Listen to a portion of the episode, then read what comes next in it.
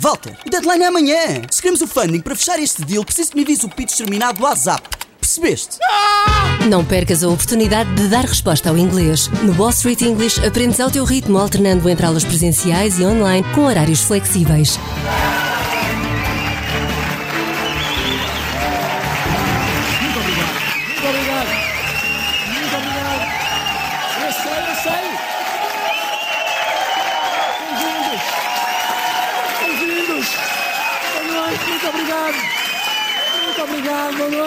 Boa noite, é perfeitamente compreensível o vosso entusiasmo, meus amigos. É compreensível porque estiveram certamente atentos às notícias desta semana e, meus amigos, fim do compadrio, fim do conflito de interesses, fim das incompatibilidades, acabou-se tudo. A partir de agora, os candidatos a ministros ou secretários de Estado vão ter de responder a umas perguntas. Meu Deus! Agora é que vai ser. Atenção, por escrito! Por escrito, não é gozar, é por escrito ali. Que é para cansarem, cansarem os dedinhos e já não terem força para. para. para assinar ajustes diretos com a empresa de um primo. Ficam, eh, ficam cansados, não é? Foi Mariana Vieira da Silva, a Ministra da Presidência, quem anunciou a criação deste maravilhoso questionário. Este questionário é constituído por 34 perguntas. Ouviram? Este, este questionário é constituído por 34 perguntas. Só que depois foi publicado o questionário, que é de responder com cruzinhas, atenção, é sim ou não, sim ou não, cruzinhas. Tem perguntas tais como: o senhor está insolvente? Ou tem a sua situação fiscal regularizada? Só que afinal tem 36 perguntas. Tem 36 perguntas e não 34. Eram 34, mas depois alguém disse assim: este questionário terá alguma utilidade? E eles, olha, 35, boa. boa, sim senhor. É lá, 35 não é muito, está bem visto também, 36. E ficaram 36. 36. Estas 36 perguntas motivaram uma outra grande pergunta, onde? No país, que foi, então, mas vocês antes não perguntavam isto? Não perguntavam. Não perguntavam, o senhor tem algum problema, tem algum problema fiscal, tem a situação regularizada, o senhor já participou, tem dinheiro na empresa do seu pai, não sei não, não se perguntava. Não se perguntava isto antes. A partir de agora é que vão passar a perguntar. Isto é impressão minha, ou isto é como a gente ir a um restaurante e o cozinheiro diz assim, olá, ah, boa noite, e eu queria dizer-lhe o seguinte, ao fim de sete anos aqui neste mesmo restaurante, epá, eu tive aqui uma ideia nova. hã? Eu, a partir de agora, a seguir a orinar, hum, passo a lavar as mãos antes de fazer as almôndegas. Está bem? A partir de agora vai ser assim. Estive a pensar e vai ser... Claro, arrisco-me a perder a minha estrela Michelin. Mas, mas julgo que é melhor, acho que é melhor. Portanto, a partir de agora, contem com isto. Se calhar perde um bocadinho no sabor tradicional que o nosso restaurante habituou as pessoas, mas vai ser o novo método. Está bem? Mariana Vieira da Silva, ainda, descreveu melhor este importantíssimo questionário. Este é um mecanismo prévio eh, que responsabiliza Que responsabiliza quem? Então, se tem havido vários casos em que se verifica que António Costa escolheu mal alguns membros do seu governo, logo, este mecanismo é fundamental porque responsabiliza. Que responsabiliza aqueles que, preenchendo este questionário e assumindo os compromissos que lá estão previstos, ficam responsabilizados por ele.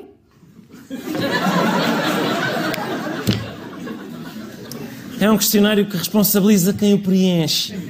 Quem o preenche. Não responsabiliza quem escolhe, responsabiliza quem é escolhido. Não é, meus amigos, não é o António Costa que escolhe mal. São os candidatos que não se deixam escolher bem. É isso. É isso. O António Costa é uma pessoa que vai à praça e escolhe fruta podre, não é? De quem é a culpa? Da fruta. Exatamente. O que é que a gente há de fazer? Então inventa-se um questionário para perguntar às maçãs: vocês são farinhentas? Hum? Estão bichadas algumas? É? Têm dívidas à segurança social, que é uma coisa que as maçãs têm bastante. Tem? E as maçãs podres, como são frutas, epá, dignas e íntegras, dizem: eu não, eu, eu, eu sou podre, eu sou podre. atenção." Não me leve, Sr. Primeiro-Ministro, não me leve que vai, mais, vai, vai mal servido. De certeza. Eu, eu nem para compota, meu amigo. Não, para mim não. A mim não. Este questionário tem ainda outra vantagem importante, reparem. As questões que são feitas, que a própria pessoa que possa ser convidada avalie em função daquelas questões a sua própria uh, situação, uh, até antes, muitas vezes, de uh, poder dar uma certeza. Portanto, a própria pessoa que está a preencher o questionário avalia a sua própria situação. Está a responder àquilo Uhum, ora, ora, não, não, tudo certo, sim senhor. Espera aí, eu sou um bandido. Eu sou... E diz imediatamente, diz ao Primeiro-Ministro ao António, epá, eu gostava muito de ir para o Governo, mas então não é que eu descubro aqui na pergunta número 17. Descubro na pergunta número 17 que sou um trafulha. Este, este questionário, lá, isto é mágico, isto é uma coisa... O questionário ajudou-me mesmo a avaliar a minha situação. Porque eu na 17 descubro que sou trafulha, na 23 descubro que tenho medo de espaços fechados e na 31 constato que nunca fui amado por minha mãe. Isto é impressionante a maneira como eu avalio a minha situação com isto. Reparem, isto é o governo a deixar nas mãos do candidato a decisão de avaliar se ele está ou não está apto para exercer a função. Portanto, é mais ou menos o equivalente a um hospital fazer um questionário de 34 perguntas para contratar neurocirurgiões. Não é? Se já alguma vez cometeu um erro grave ao operar cabeças? Não. Até porque sou mecânico. Então pronto, está aqui o bisturi, dirija-se à sala 2 que o paciente já está a dormir. Tá? Quando o paciente acordar com um olho torto e a, e a falar francês, não se esqueçam que a culpa não é do hospital, é deste bate-chapas que aqui está.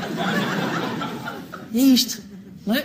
Mas o que é que, reparem, o que é que, esta é uma, uma pergunta, passam a ser 37 com esta, que é, o que é que acontece se alguém responder a este questionário com informações falsas? O compromisso de honra tem como objetivo principal comprometer o próprio à informação que ele presta. E, portanto, se a informação não é verdadeira, as consequências também são diferentes. Depende de que informação é que não é verdadeira, porque creio que não existe absolutamente ninguém que nunca tenha falhado em qualquer informação que presta. As informações não são todas de igual valor, mas a pessoa sabe que está a comprometer que aquela informação é a que conhecia e a que pôde prestar ao Primeiro-Ministro naquele, naquele momento. Ora bem, portanto, as consequências. As consequências vão lá ver, depende, não é? Depende. Isto é, atenção, é preciso ver caso a caso. Porque vamos supor que a informação falsa é sobre uma coisa insignificante. Aí não acontece nada. Agora, se for uma coisa grave, em princípio também não.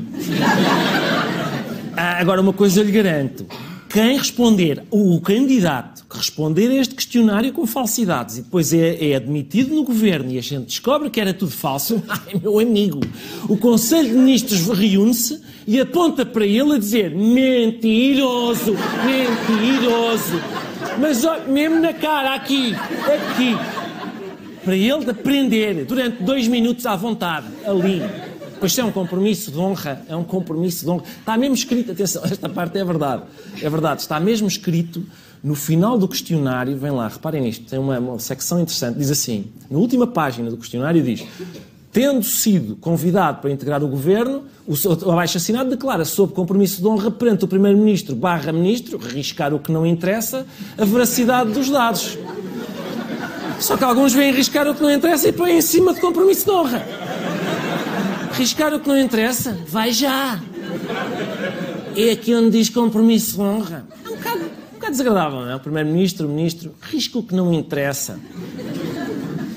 Para garantir que as declarações prestadas neste questionário são verdadeiras, o Governo vai anunciar ainda uh, um procedimento. Atenção, isto é uma coisa secreta, ninguém sabe ainda. Ninguém sabe ainda. Portanto, vamos, vamos recapitular, não é? Os candidatos preenchem este questionário. E fica a dúvida, será que eles disseram a verdade na resposta às perguntas deste questionário? E é aí que entra este procedimento novo. O Governo vai anunciá-lo ainda esta semana. É um procedimento adicional de autenticação, que é o seguinte, consiste no seguinte. depois do candidato a ministro ou secretário de Estado responder às perguntas, o António Costa vai jogar à apanhada com ele. Vai jogar à apanhada com ele e com um coxo. Se calha o António Costa a apanhar primeiro o candidato, aí fica muito claro não é, que ele é mentiroso. Nós temos uma maquete, isto vai funcionar assim, reparem, vai funcionar desta forma. Portanto, o coxo e o candidato, vem o coxo. Estão a fugir, mas o António Costa, mais depressa, apanha o candidato do que o coxo. Porquê? Porque ele mentiu na pergunta 11. E assim descobre-se. E o governo terá facilidade em contratar coxos para este exercício, porque vai à lista de espera para operações ao menisco. E o que não falta lá são coxos, não é? Portanto, é esta boa gestão de recursos humanos, força Costa. Há um problema adicional, que é este questionário só faz perguntas sobre o passado dos candidatos o senhor tem alguma empresa em nome de familiares, o senhor está insolvente, o senhor tem a situação regularizada. Mas então e aqueles membros do governo que envergonham o governo no futuro? É preciso, se calhar, um questionário com perguntas do género: O senhor pondera vir a matar uma velha no Brasil?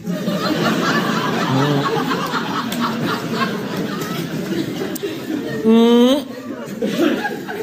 Está a pensar em escrever uma tese que não foi o senhor que escreveu, foi um amigo seu.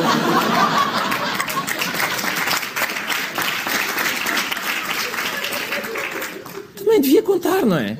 Também devia contar, porque há as vergonhas passadas que podem ser descobertas pelo Correio da Manhã e há as vergonhas futuras que vão ser também descobertas pelo Correio da Manhã.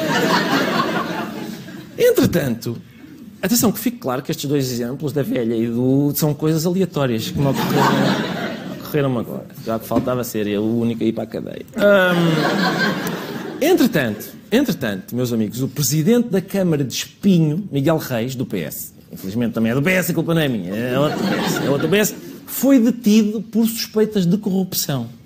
De acordo com os jornais, isto veio no, no, Jornal de Notícias, reparem, a autarca de Espinho terá sido corrompido logo após a eleição. Logo após. Impressionante impressionante as pessoas sempre a queixarem-se. É pá, Câmara Municipal, uma pessoa mete os papéis, nunca mais. Não, não, logo! Foi logo. Impressionante.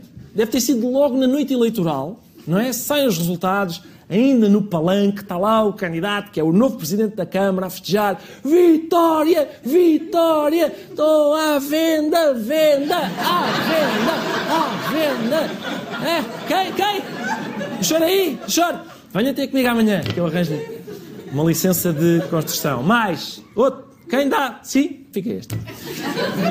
Provavelmente por isso, António Costa fez ontem este apelo importante.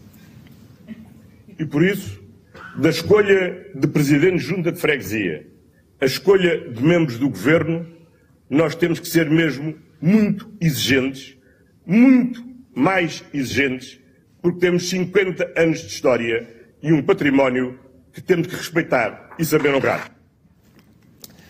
Temos de ser. Temos de ser muito mais exigentes. Temos de ser, meus amigos, agora a sério, temos de ser muito mais exigentes. Pá, este. Este gajo de espinho começa no dia seguinte a ser, a ser eleito, começa logo, pá.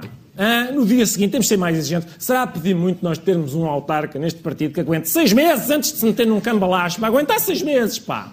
Não é? Estou farto disto, pá. Farto. O Costa está, está a, conversar, a conversar com os militantes e a dizer: epá, meus amigos, atenção, aqui para nós que ninguém nos ouve aqui no partido, estamos só reunidos aqui. Isto que este gajo de espinho fez, isto é igual a casar e comer a prima da noiva logo no altar ali.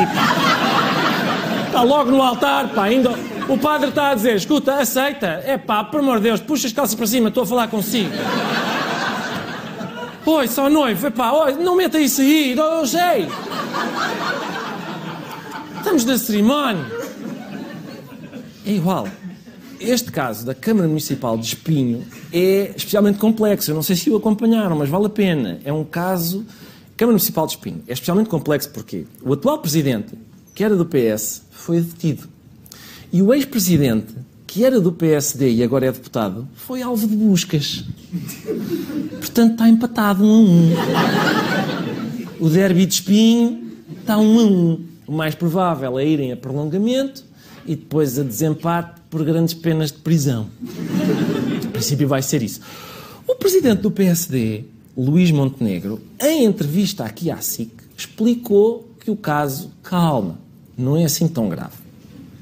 Das autoridades judiciárias que eh, fizeram uma busca domiciliária ao, eh, ao deputado Joaquim Pinto Moreira, eh, na qual não levaram nenhum documento, não eh, eh, apreenderam nenhum objeto que não o, o telefone e o computador. Epá, então, então, só por causa disto, é? Esse caso não é nada, isto não é nada. Só, só lhe levaram o telefone e o computador, os objetos que ele tinha lá. O homem tinha uma torradeira, a judiciária não mexeu. Nem ligou à judiciária. Atenção, micro-ondas, nada, deixou ficar. Quem é que, meus amigos, quem é que faz alguma coisa com o telefone e com o computador? Hã? Eu realmente, o que é que se pratica com estes objetos? Não, quase nada. Por isso é que, por exemplo, às vezes a gente ouve dizer ah, pá, casais de namorados desconfiam um do outro, vão à procura onde? Ao esquentador. Que se descobre. Ó oh, Jorge, tem paciência, o esquentador está a escaldar. Com quem é que tu te andas a tomar banho? É ali. Ora, a judiciária levou-lhe o Ignis. Nada, nada.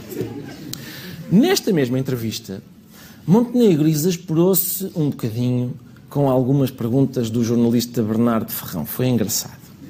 Lá, mas quer dizer, eu não, não admito a ninguém essa insinuação. Está a fazer uma pergunta, mas está a insinuar na pergunta. Vamos lá ver. Está-me a fazer a pergunta a mim eh, também para insinuar alguma coisa? Nervado, enervado, mas que é isso? Eu não admito, que é isso? Está a insinuar? É especialmente, é estranho, é estranho por uma razão, que é numa altura com tantos casos embaraçosos para o governo, não podia haver mais, é difícil haver mais. Tantos casos embaraçosos para o governo do PS, quem é o líder político mais enervado? É o da oposição. É o da oposição. Ser líder do PSD tem que ser muito chato, de certeza que é muito chato. É muito chato, mas compensa. Porque ser líder do PSD é desagradável. Mas ser ex-líder do PSD deve ser excelente. Reparem como está o antigo presidente do PSD, Rui Rio. Isto foi um tweet que ele pôs esta semana. Esta tinha de retweetar.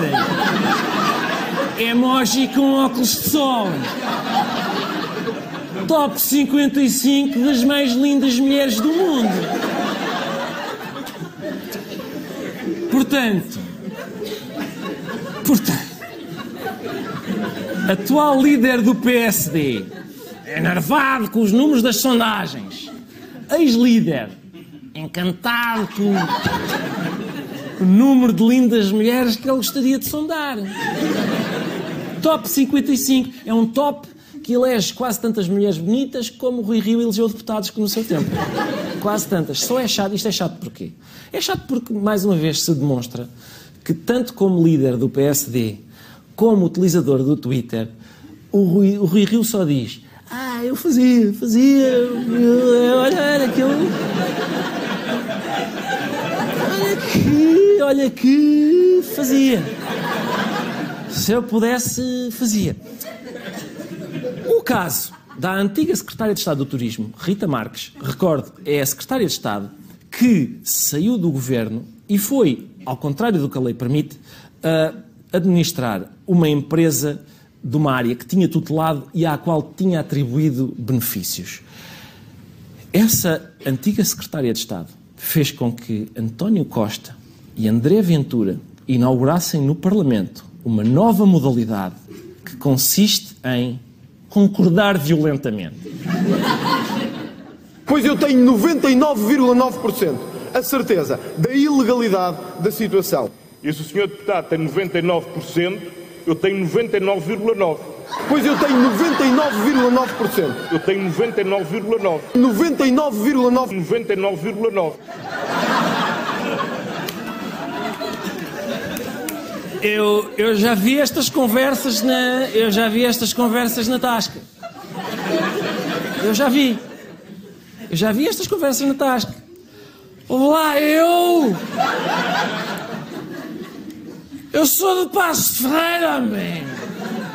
Estás a gozar? Eu é que sou do Passo de Ferreira!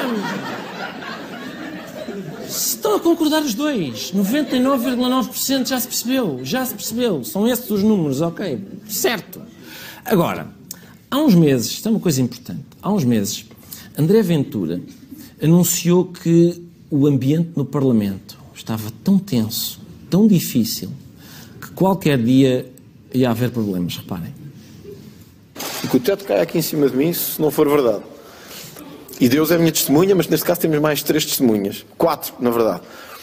Eu disse ao Presidente da Assembleia da República que, ao não acautelar ou não exercer nenhuma influência sobre o Presidente da Assembleia da República, a possibilidade de um escalar de conflito físico, verbal e político é real.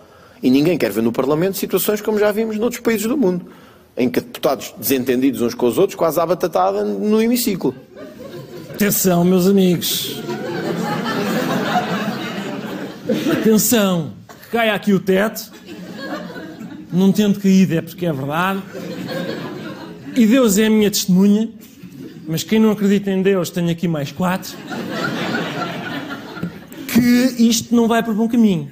Isto não vai por bom caminho. Está aqui, isto vai começar aqui cenas de batatada. Nós, temos, o nós, o Chega, o Chega, chega ao Parlamento e nós temos perguntado muita vez ao Presidente da Assembleia, oi, se isto sempre foi assim, a gente chega aqui, toda a gente a chamar nomes uns aos outros, nós estamos varados com isto. A gente a portar-se bem ali no canto e está aqui uma selvageria, nós estamos varados com isto. O que é que acontece? Ah, esta semana apareceu nos jornais o seguinte, é uma notícia interessante, reparem. Ah, deputado e militante do Chega, portanto, são os dois do Chega. São os dois do Chega envolvidos em confronto físico na Assembleia da República. Portanto, assim também eu faço previsões, não é? Assim também eu faço previsões. Atenção, Presidente da Assembleia da República, eu estou aqui, desconfio que isto pode ser, pode haver aqui batatada.